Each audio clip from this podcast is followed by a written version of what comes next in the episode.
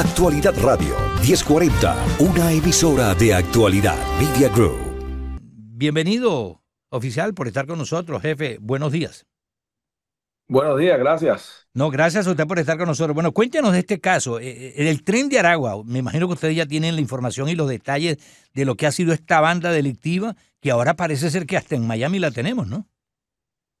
Sí, eh, eh, aunque no tenemos eh, muchos incidentes que están directamente conectados a esta, a esta ganga, sí, este fue un incidente que, que no ocurrió en la ciudad de Doral, pero la, víctima vivía en el Doral. So, fue un, un homicidio y un, y un, secuestro que ocultaron el cuerpo en, en la ciudad de Miami y, y el, el delincuente, el criminal este cogió las llaves de de, la víctima y pudo localizar donde vivía y la víctima tenía un apartamento en el Doral y ahí cuando entró en el apartamento y, robó, la, robó cierta mercancía de, este individuo y en estos días que han pasado eh, lo capturaron en, en Broward County.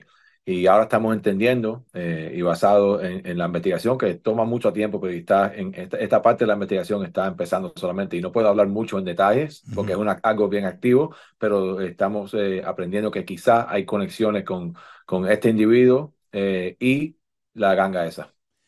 jefe, em, ¿cómo se logró determinar o cómo se ha podido probar que él es miembro del llamado Tren de Aragua?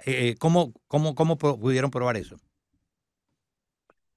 Bueno, todavía eh, no es confirmado, eh, pero eh, estamos recibiendo información. Acuérdense que este caso ahora es bien nuevo, aunque el incidente ocurrió en noviembre, la persona fue capturada hace poco. So, esta parte de, de, la investigación ahora toma su tiempo en hacer esas conexiones, porque no solamente colaborando con detectives locales, también hablando con ciertas otras personas en los Estados Unidos eh, detectives y agencias de policía que han tenido casos con esto. So, eh, esto es bien, un, trabajo bien laboroso y vamos, eh, esperamos saber más de, estas conexiones en, en los próximos días. No, y, es aterrador no saber que esta banda tiene brazos, tentáculos tan largos que llegan en Sudamérica hasta Chile y en esta, ya Centroamérica, ahora Estados Unidos. esto, es, esto es bastante eh, bastante delicado. Eh, ¿Tienen ustedes eh, detalles de lo que es ya esta banda, verdad? El tren de Aragua. Ya me imagino que con el tiempo ustedes han logrado conseguir información de lo que son capaces de hacer estos individuos, ¿no? Sí, estos individuos de cualquier ganga, lo vimos aquí en, en, las épocas de los 60 y los 70, aquí eh, y también ahora con muchos gangas de, del Caribe o, de, de, otros países, Centro y Sudamérica también lo hemos visto. Y es un problema que, que es cíclico, algunas veces está más permanente que otras veces.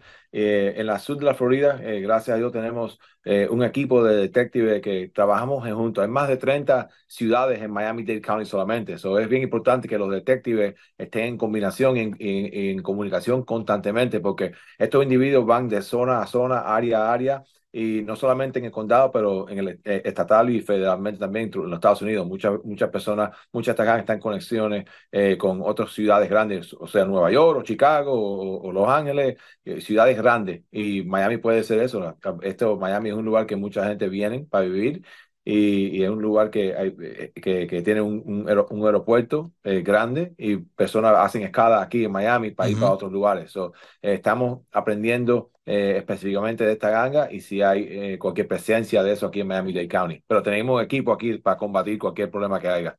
Bueno, menos mal que eso existe y además ustedes están atentos. Bueno, muchas gracias, jefe, y estaremos pendientes de cualquier otra información que sobre el tren de Aragua ah, se esté dando y particularmente del caso del cual estamos hablando. Que tengo muy feliz día. Muchas gracias.